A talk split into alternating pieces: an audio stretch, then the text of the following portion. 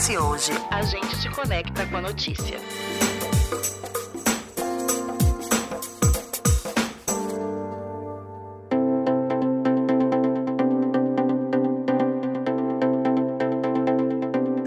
Sociais mudaram a forma de nos comunicarmos e nosso poder de alcance, sobretudo daqueles que têm certa fama. Sejam artistas, políticos, influências digitais, as redes sociais potencializam a imagem de quem as usa e também colocam essas figuras em proximidade com o público que muitas vezes ultrapassa o limite da opinião. Entre a paixão e o ódio, basta um clique errado ou uma fala maldita. Nas redes, todos viram juízes e o ambiente se torna hostil para pensar diferente, a mesma medida que permite os mais diferentes absurdos e preconceitos. Para falar com a gente sobre o tema, convidamos a professora de comunicação social da Federal do Espírito Santo, a pesquisadora sobre cybercultura e fenômenos culturais, Daniela Zanetti. Seja muito bem-vinda. Obrigada, pessoal. Boa tarde, bom dia.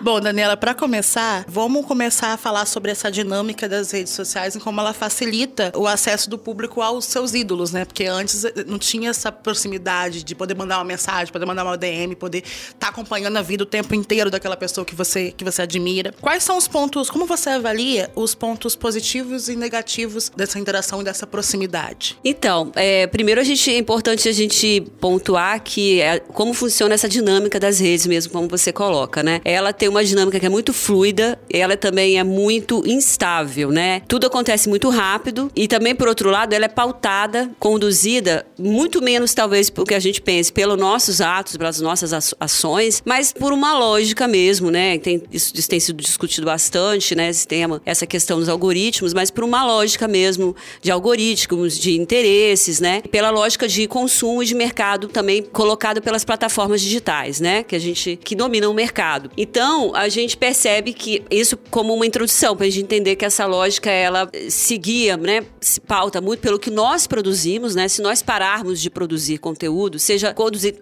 produzir conteúdo, conteúdo e responder a este conteúdo, essas redes deixam de funcionar, né? Então elas é, dependem de nós dessa, desse modo. Por isso que se diz muito né, que nós estamos numa, numa dinâmica de trabalho gratuito, né? Nós trabalhamos de forma gratuita, né, para as grandes corporações, né, para as redes. Mas então assim, aspectos positivos. Com relação à questão dos ídolos, né, na relação do público com seus, com seus ídolos, com as pessoas famosas, com as celebridades, ou mesmo personalidades em geral, né, não somente no mundo do entretenimento, né, mas no campo político, por exemplo, ou mesmo institucional, né, é óbvio que tem um aspecto positivo na medida em que cria espaços de interlocução variados. Pensando também que essa relação público e, e ídolo e celebridade, ela também já ela nasce aí, né, no, no início do século passado, né, com a indústria do cinema, pontuando então, fazendo emergir esse sistema das estrelas, né, das celebridades, né, não é de agora esse fenômeno, né? E paralelamente a isso, é o, a cultura dos fãs, né, de grupos de pessoas que admiram, que vão que vão se identificar com essas com essas, esses ídolos. Então, eu acho que uma palavra centra, central aí para a discussão é identificação, né? O quanto as pessoas se identificam com é, A, B ou C e o que leva nessa, a, a essa identificação. Se é uma questão, se tem a ver com a notoriedade, se tem a ver com a capacidade dessa pessoa de se, se posicionar, qual, como é a capacidade dessa, dessa pessoa, dessa celebridade de se posicionar também na esfera pública, né? Tem a ver muito com essa questão da identificação. Então, um aspecto positivo nesse sentido, né? Se ampliou uma esfera também de discussão, de visibilidade pública, acima de tudo, né? Pelas redes sociais, mídias sociais. Mas, por outro lado, também é uma, é uma eu acho que tem uma falsa impressão, né? Assim, de que, na verdade, de que a gente tem essa relação tão próxima com esses nossos ídolos. Na verdade, não é bem assim que acontece. Tem todo um processo de mediação aí, que ainda que você, por exemplo, dá um exemplo aqui, vai lá e, e, faz um comentário num post ou num, num, vídeo do YouTube, enfim, no canal do seu, ou do perfil do, do, do seu ídolo, enfim, da Anitta, que seja. Não tem a menor garantia de que a Anitta vai ler o seu comentário, que a pessoa que está no YouTube vai ler seu comentário e vai levar aquilo em consideração de alguma forma né? Ou de que se respondesse ela mesma, vai ser provavelmente Exatamente. um, um social media, um agente. Exatamente. A gente vê que tem uma mediação forte por aí, né? As celebridades, elas. E não só as celebridades, às vezes personalidades mesmo do campo institucional, eles têm um assessor junto, tem alguém que vai ficar responsável por essas mídias sociais, né? Então tem um processo de mediação nesse contato, né? Eu acho que precisa haver um maior desenvolvimento de um senso crítico, né, por parte do público em relação ao autoconsciência, enfim, em relação ao lugar que nós ocupamos, né, como público e também ocupamos como referência nas redes também. Existe um- um- uma certa perda dessa noção, dessa distância, quando a gente deixa de ter o jornal como mediador, ou você ter que esperar o reality, né, que surgiu ali no final dos anos 90, início dos anos 2000, um, um reality que vem com força, que mostra o que seria a realidade daquela família, né, o Família Ozzy mostra muito isso, que do roqueiro, e mostra ele em família. A gente tinha noção do que estava sendo conduzido, a gente sabia que era um produto feito, editado, montado pra gente assistir. Quando a gente fala de rede social, a gente perde um pouco dessa noção do corte da vida do outro. Sim, eu acho, porque foi bom você ter falado dos realities, né? Porque os realities são também uma forma de um formato audiovisual, mas que ele vem com muita força e tem muito apelo. Por isso, porque a gente acha que a gente está vendo a vida como ela é, ela é na realidade ali, né? E, e- e tudo bem, eu acho que aqui toda vez que a gente também lida com ou uma tecnologia nova, ou uma linguagem nova, né? Uma, digamos assim, um artefato cultural novo, a gente tem que se adaptar a isso, né? Então tudo é muito novidade no começo, a gente vai se acostumando, depois também vai aprendendo um pouco como aquilo funciona. Então a gente vai ah, tendo um pouco de discernimento também em relação àquilo ali, né? Então eu acho que sim, a- com o YouTube foi muito assim também, mesma coisa, né? YouTube como é não, é, é- eu lembro que várias pesquisas, né, ou conversas com as pessoas, é, se tinha aquela impressão de não, eu gosto desse YouTube, eu gosto de tal YouTube porque ele é, ele é autêntico. A palavra era essa. E até o, o formato do YouTube também mostrou, modificou, porque hoje em dia é praticamente um canal, né? Exatamente. Então havia essa, essa impressão de que ele estava sendo autêntico e era ele mesmo, diferente, por exemplo, de uma atriz um- de televisão, de uma novela, alguma coisa assim, um ator, que então ele estaria sempre, é, supostamente, sempre encenando ou se não sendo ele mesmo, né? Então isso é uma ilusão. A gente sabe que depois, como você colocou, com o- a profissionalização desse campo dos youtubers dos influencers, né? Então isso também se tornou uma. Existe uma série de, de regras que os youtubers precisam seguir, os influencers, ou então modos de interação com o público, modos de também, assim, negociar com anunciantes. E o que pode ou não pode ser dito para não cair Exato. o, o conteúdo. Isso. Essa lógica mercadológica, ela vai se concretizando ali. O público também vai entendendo. E outro ponto que a gente tem, que é até um ponto que muitas vezes a gente coloca como negativo, mas que é bastante comum, que é essa cultura do cancelamento, onde muitas vezes a gente, até por conta dessa proximidade, a gente acha que a gente pode ser juiz da vida alheia, como a gente faz às vezes com o nosso amigo. Só que a diferença é que com o nosso amigo a gente faz na mesa do bar, ou faz é, numa reunião ali com o amigo. E aí, quando a gente leva isso pra internet com as pessoas famosas, às vezes por um erro, ou um equívoco, ou por alguma coisa que ela foi no automático e não percebeu às vezes o que estava dizendo, ou queria dar um outro sentido para aquilo que estava sendo escrito ali. E muitas vezes essa pessoa acaba sendo alvo dessa cultura do cancelamento. Por que, que isso acontece? É só essa proximidade, essa necessidade de a gente dizer, olha, não gostei do que você falou, ou tem alguma coisa a mais por trás? Então, também é legal es- destacar que esses temas têm sido muito temas de pesquisa mesmo na academia, né? A questão do cancelamento, é, vários casos famosos também de depois de pedidos de desculpas pro público, né? Que alguns. é, isso é interessante de ressaltar. Então, a gente vê na literatura, assim, essa questão da gente de, de se cancelar, né? Da onde vem isso? A gente pode pensar assim que existe uma. Um, por um lado, uma necessidade das pessoas de quererem se manifestar né? Talvez a gente também, nossa sociedade brasileira é muito autoritária, muito autoritária, conservadora, né? Entendendo ou, ou então é, achando, né? Considerando a internet como um território, assim, uma terra de ninguém, um território onde eu posso falar qualquer coisa, né? Eu não vou ser punido, ou então, né? Eu não vou ser identificado, né? Essa falta de noção leva a esse tipo de coisa, tanto para quem é, o influencer, ou digamos, quem está enunciando, como para quem está recebendo e também vai se manifestar, né? Então a gente vê também que o público quer se manifestar, as pessoas querem falar sobre as coisas, né? Isso é muito bom. Mas por outro lado, talvez falte isso, talvez um senso de igualdade, de percepção também dos limites do outro e também de que nós não somos donos da verdade. E não, e não precisa opinar sobre tudo se você não tem propriedade para opinar sobre aquilo. né? Exatamente. E, por exemplo, a pessoa que faz o julgamento, o cancelamento público em geral, geralmente tem essa, essa necessidade também de aderir a uma massa, né? Então tá todo mundo falando mal, eu vou falar mal também. Porque é como se fosse uma, uma necessidade de se autoafirmar dentro daquela, daquele circuito, né? Dentro daquela discussão. Mas também tem. E o que é negativo, né? Porque é como você disse, nós todos erramos, todos nós podemos fazer, ter deslizes, né? Falar coisas em momentos inapropriados. Então é, é importante reconhecer isso também em quem está enunciando, né? Num, num num apresentador, enfim. E, e a princípio, as pessoas também têm que ter o direito, direito de resposta, o direito de se recolocar, né? É, isso, às vezes postou, outro dia eu lembrei de um, de um caso de uma uma moça que alguém que viralizou, né, uma imagem dela dançando no aniversário da filha de uma que é uma Ah, eu- criança, eu lembro é. E aí viraliza, aí alguém fez a imagem, colocou assim, talvez para compartilhar com a família mesmo, né, não sei se foi no TikTok, enfim. E, e, de certa forma a vida dela se tornou assim, deva- foi devassada, né, por uma uma coisa assim que para um julgamento moralista, inclusive, né? Um julgamento moralista que, a princípio, ela nem estava nem, digamos assim, nem colocando uma opinião formal sobre alguma coisa, né? Foi totalmente. Ela só tava vivendo. Só, É, só que, vivendo o momento. Só que em contrapartida, é, é, pegando esse, esse exemplo que foi uma coisa boba ali e ela Aham. foi julgada moralmente por isso, você não, você não acha que também é um cancelamento meio seletivo de algumas coisas? Porque, por exemplo, teve o caso do Neymar recentemente, da traição, ele se desculpou, todo mundo aplaudiu.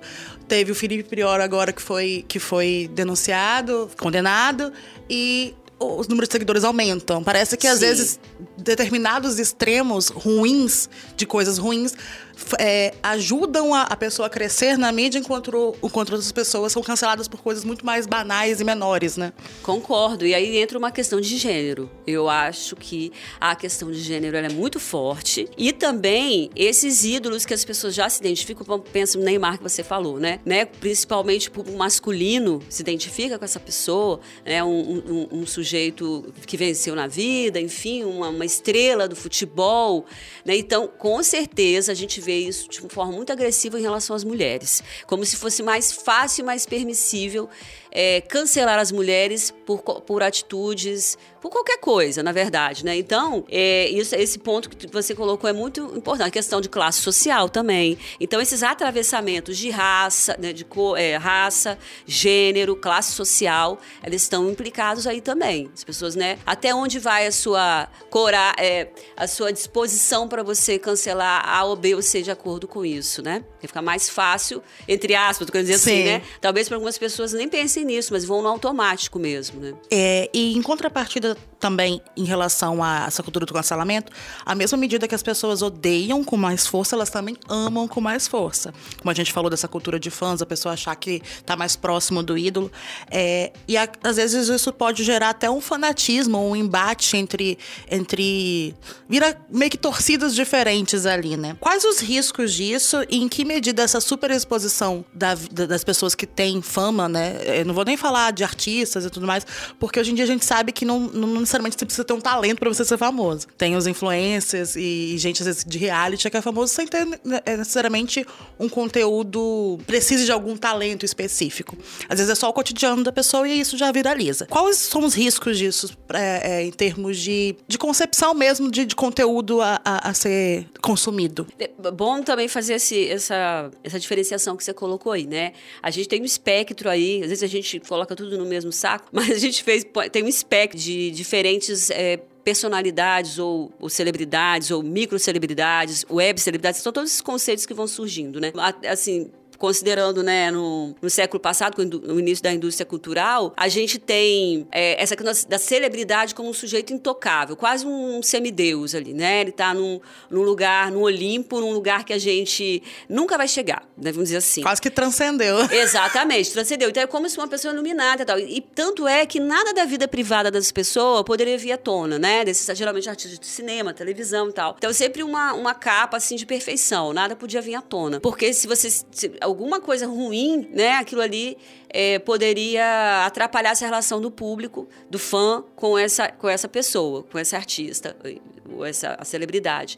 Aí o que a gente vai tendo depois com essa uh, ampliação das mídias, né? É, se falava muito, né, no, no, também no final dos anos, no início dos anos 2000, final dos anos 90, por aí, enfim. Mas era assim, todo mundo vai ter seus 15 minutos de fama, né, no futuro, não, não. E a gente chegou nesse momento, né? Então a gente tem esse espectro assim, você tem as, as personalidades, as, as celebridades que realmente, né, tem um, um alto capital simbólico, capital né, cultural, no sentido de ah, um grande artista, uma Beyoncé da vida, Madonna, né, grandes artistas, no caso da, da música, de cinema, uma grande visibilidade mundial, inclusive, né? Também como personalidades, como você falou, do futebol, enfim.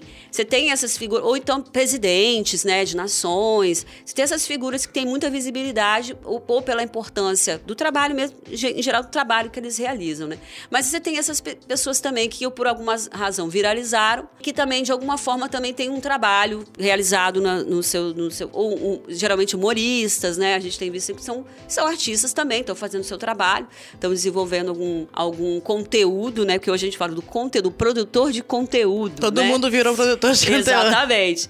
Mas aí a gente vê que, que essa, qual é a distinção dessas pessoas, né? Ela tem sua visibilidade, ela tem uma reputação, ela tem carisma, né? São elementos assim, é, ela tem alguma, algum conhecimento, algum capital né, que, que faz com que, as, que agregue as pessoas, né, torne aquele conteúdo distinto, né? Por exemplo, penso sim também, né, se a pessoa quer né, essa, essa visibilidade, se ela trabalha para isso, se esse é o objetivo dela, é preciso saber dos riscos e é preciso ter esse controle, né, de alguma forma. Controle a gente não tem, né, mas é muito difícil ter esse controle do que, que vão dizer, como vão avaliar, te avaliar, né? Você é uma a sua obra está sendo posta para avaliar, então, assim, os riscos são grandes, né? Tanto que a gente sabe também, falado assim, muitos desses influenciadores, né, que tem bastante visibilidade, eles têm questões, né, depressão, ansiedade, né?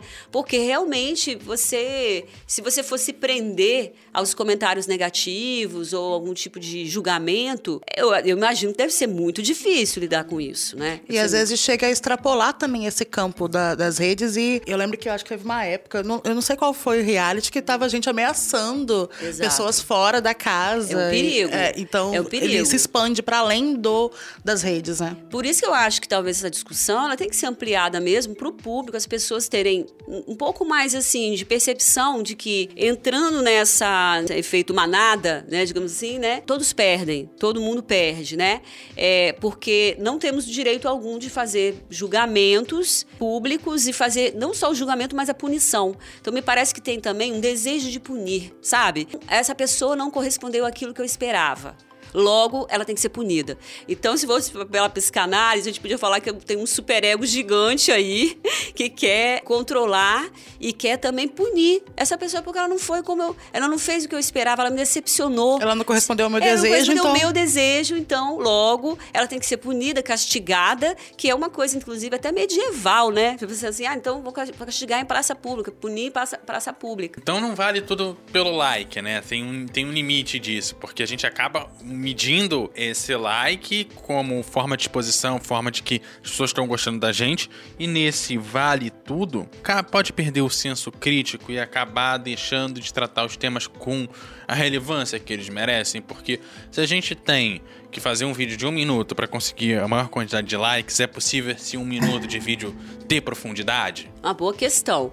Ele pode, talvez, lançar um, um, debate, talvez, né? Tem até algumas autoras nos artigos que estava lendo que elas disseram, ó, tem dois pontos positivos. Um, quer dizer, dois aspectos. Não pode gerar essa, esse mal entendimento, esse, esse desentendimento, essa desinformação, cancelamentos, mas também podem pautar alguns temas interessantes, de discussões interessantes. Justamente né? pela relevância né, dessas Exatamente. pessoas. Então, temas podem sim, em um minuto, talvez, lançar algumas ideias, mas também com certos critérios, né? Digamos assim, critérios de bom senso mesmo, né? De, de não talvez colocar a questão de uma maneira menos parcial, uma maneira um pouco mais objetiva, né? Porque isso também é uma questão. As pessoas acabam sendo levadas pelo passional, pelo irracional, né? É, eu odeio, me decepcionou, né? Isso. Então, vamos destruir isso, né? Então, é muito irracional esse movimento. Então, a gente precisa trazer de volta, e aí as redes, esse é o lado negativo das redes. E às vezes vira também um julgamento não das ideias, mas da pessoa, né? Exato. né? Você debate não ideias, mas a pessoa, como se você estivesse julgando a pessoa pudesse morrer porque ela tem Isso. esse tipo de opinião. Isso, eu não sei também se isso é cultural, se isso também tem muito do brasileiro, eu não sei. Mas é, talvez- o caso de investigar melhor, né? Mas, mas nós temos essa, essa verba assim, mais passional mesmo, né? A gente abraça todo mundo, mas um, e esconde um certo moralismo que julga todo mundo ao mesmo tempo, Exato. né? O brasileiro é- é- me parece que tem esse, essa cara, esse DNA, né? do, da sociabilidade. Nós somos muito sociáveis, isso é, de- isso é fato, né? Então, como a gente lida com essa sociabilidade nesse ambiente também, né? O quanto a gente quer, como nós mov- movimentamos os nossos afetos aí nesse ambiente, na- nas redes, né? E a gente é, falou, pensando nisso tudo que a gente comentou, é, a gente falou de cultura de fãs, falou de cultura de cancelamento, dessa proximidade, dessa exposição, mudança de conteúdo e tudo mais. Como que você enxerga o futuro das redes aqui pra frente e quais seriam os caminhos para deixar esse terreno menos hostil para as pessoas, tanto para o público, tanto para quem. Porque acaba que todo mundo que é público também produz e tá ali dentro inserido. Como que seria a solução, assim, pra gente ter uma vida melhor dentro da internet? boa, boa. Aí eu, assim, um, um dos primeiros movimentos é a questão da regulamenta- regulamentação. Então, sem dúvida, por exemplo, a pele da fake news seria um bom início, sim, né? Pra gente pensar na não dis- dis- disseminação, né? De desinformação, de fake news, enfim. De também, de também compreender que a gente não tá num ambiente, numa terra de ninguém. a Existem não precisa leis. Precisa ter- você precisa seguir leis, assim como a gente tem leis de trânsito, né? Então, por exemplo, eu estava tendo uma discussão pensando o seguinte: por que que teve, né, nesse primeiro momento da discussão da pele da fake news, houve assim uma certa, houve uma rejeição de um lado, obviamente, também houve uma disputa, claro, né? E por outro lado, um movimento de aprovação. Mas quando você fala em regulação, regulamentação, As as pessoas pessoas acham não é entendem. censura, é. Quando você fala censura, a pessoa entende rapidinho. Ah, censura eu sei o que, que é. Agora, o que, que é regulamentar? O que, que é regular? Regulação. Aí as pessoas já não começam a entender muito bem. E aí a gente precisa deixar muito claro: ora. Tudo na nossa vida, na nossa uma vida em sociedade, passa por uma regulação. Você tem regulação de planos de saúde. Se não tivesse, nós estávamos com problemas para enfrentar. Nós temos regulação nos sistemas, as em- como as empresas funcionam e nos atendem, empresas públicas e privadas. Temos a regulação no trânsito, temos regulação para tudo, na educação, para tudo. Então, assim, é, nós somos pautados por essas, né? Vivemos E em é- sociedade, sociedade graças a isso. E é uma, uma pauta que eu coloco que é o se, por exemplo, no caso da eleição, se o meio de comunicação que vai entrevistar um deputado, um presidente, um candidato, né, qualquer, tem uma regra X, por que, que uma rede social não pode ter essa mesma regra X? Fora que as leis que já são vigentes na esfera social, elas continuam valendo. Você não pode ser racista, você não pode ser homofóbico. Aham. Elas continuam valendo. É como se a- ali tá abolida todas as formas de lei, porque você tá em Isso. outro ambiente. E é como se tivesse uma certa condescendência com essas grandes empresas, as grandes corporações, como se elas pudessem, tessem- pudessem ter o direito de fazer o que elas que- que querem. Até porque tem uma venda de, de algumas empresas de, ah, o cara veio do nada, o cara passou pela faculdade como eu passei, o cara veio do nada como... E ele conseguiu chegar lá, então veja, se ele pode, eu também posso. Então por que, que eu vou jogar o cara que conseguiu meu sonho de, de consumo, né? Meu sonho de vida, de sucesso? Tem um pouco disso também, alguns donos de plataformas que personificam é, essa coisa. Exato, porque acham que então ele está exerce- exercendo o direito, como é que é a liberdade de expressão, que isso também é outro mito, né? Outra assim, outra é um discurso falacioso, né? Então, nós podemos fazer qualquer coisa na rua com o carro. Eu posso pegar o carro e, e fazer e virar para outro lado e não, nós Eu temos não posso pôr um lance-chama no É meu como carro. se liberdade de expressão fosse isenção de responsabilidade sobre o que se diz e o que se faz. né? Exatamente. Então, é, essa discussão, esse discurso de, de, é, o- digamos assim, quem é, critica né, a PL da fake news é, e diz que ah, não vai ter liberdade de expressão ou censura, é um discurso falacioso, né? Não, não, tem, não passa por aí. Né? Precisamos de regulação, sim. Uma outra iniciativa importante, talvez, é, pô, talvez não, com certeza, é o educação para a mídia. Né? Assim como a gente tem algumas iniciativas, escolas, né? É, como ler um jornal, como ler uma notícia, como interpretar, ou então como, como entender que fazer uma leitura de um telejornal, que ali que está que tá implicado ali, que poderes estão disputas ali, né? A mesma coisa nas mídias. Bem, assim a gente vai se encaminhando para o final do episódio, Dani. Se você quiser fazer mais alguma consideração, pode ficar à vontade. É, eu, eu só queria é, também agradecer o convite, a conversa foi ótima.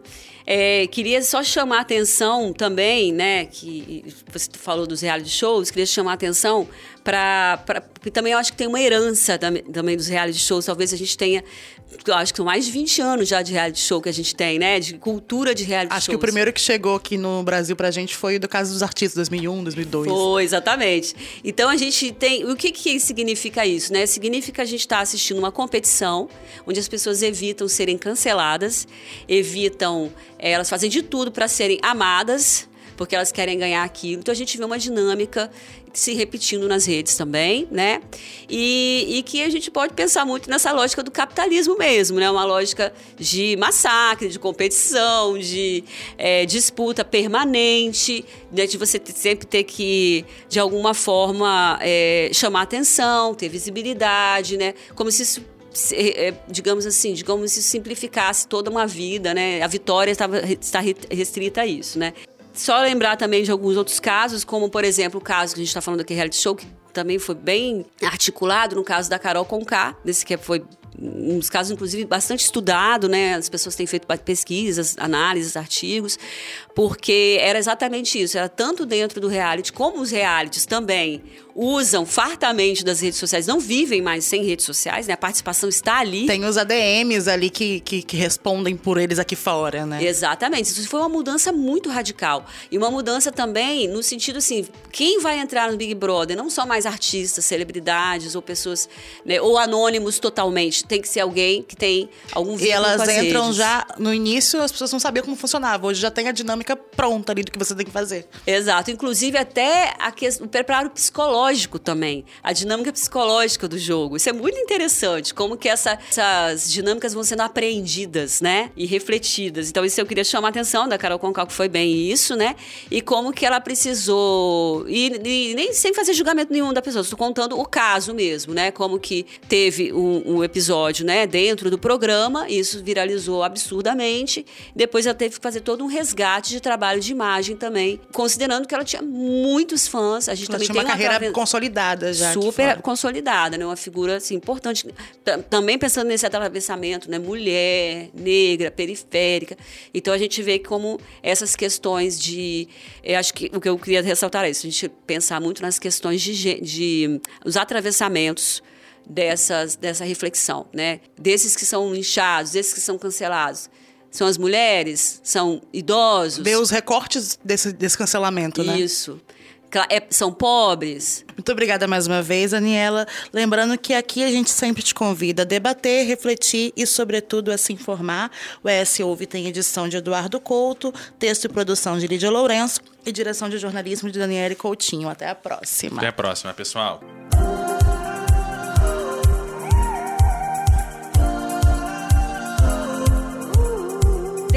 Comentários em eshoje.com.br. É lá que você se mantém informado todos os dias. Nos siga também nas redes sociais e em nosso canal do YouTube, arroba ESHoje.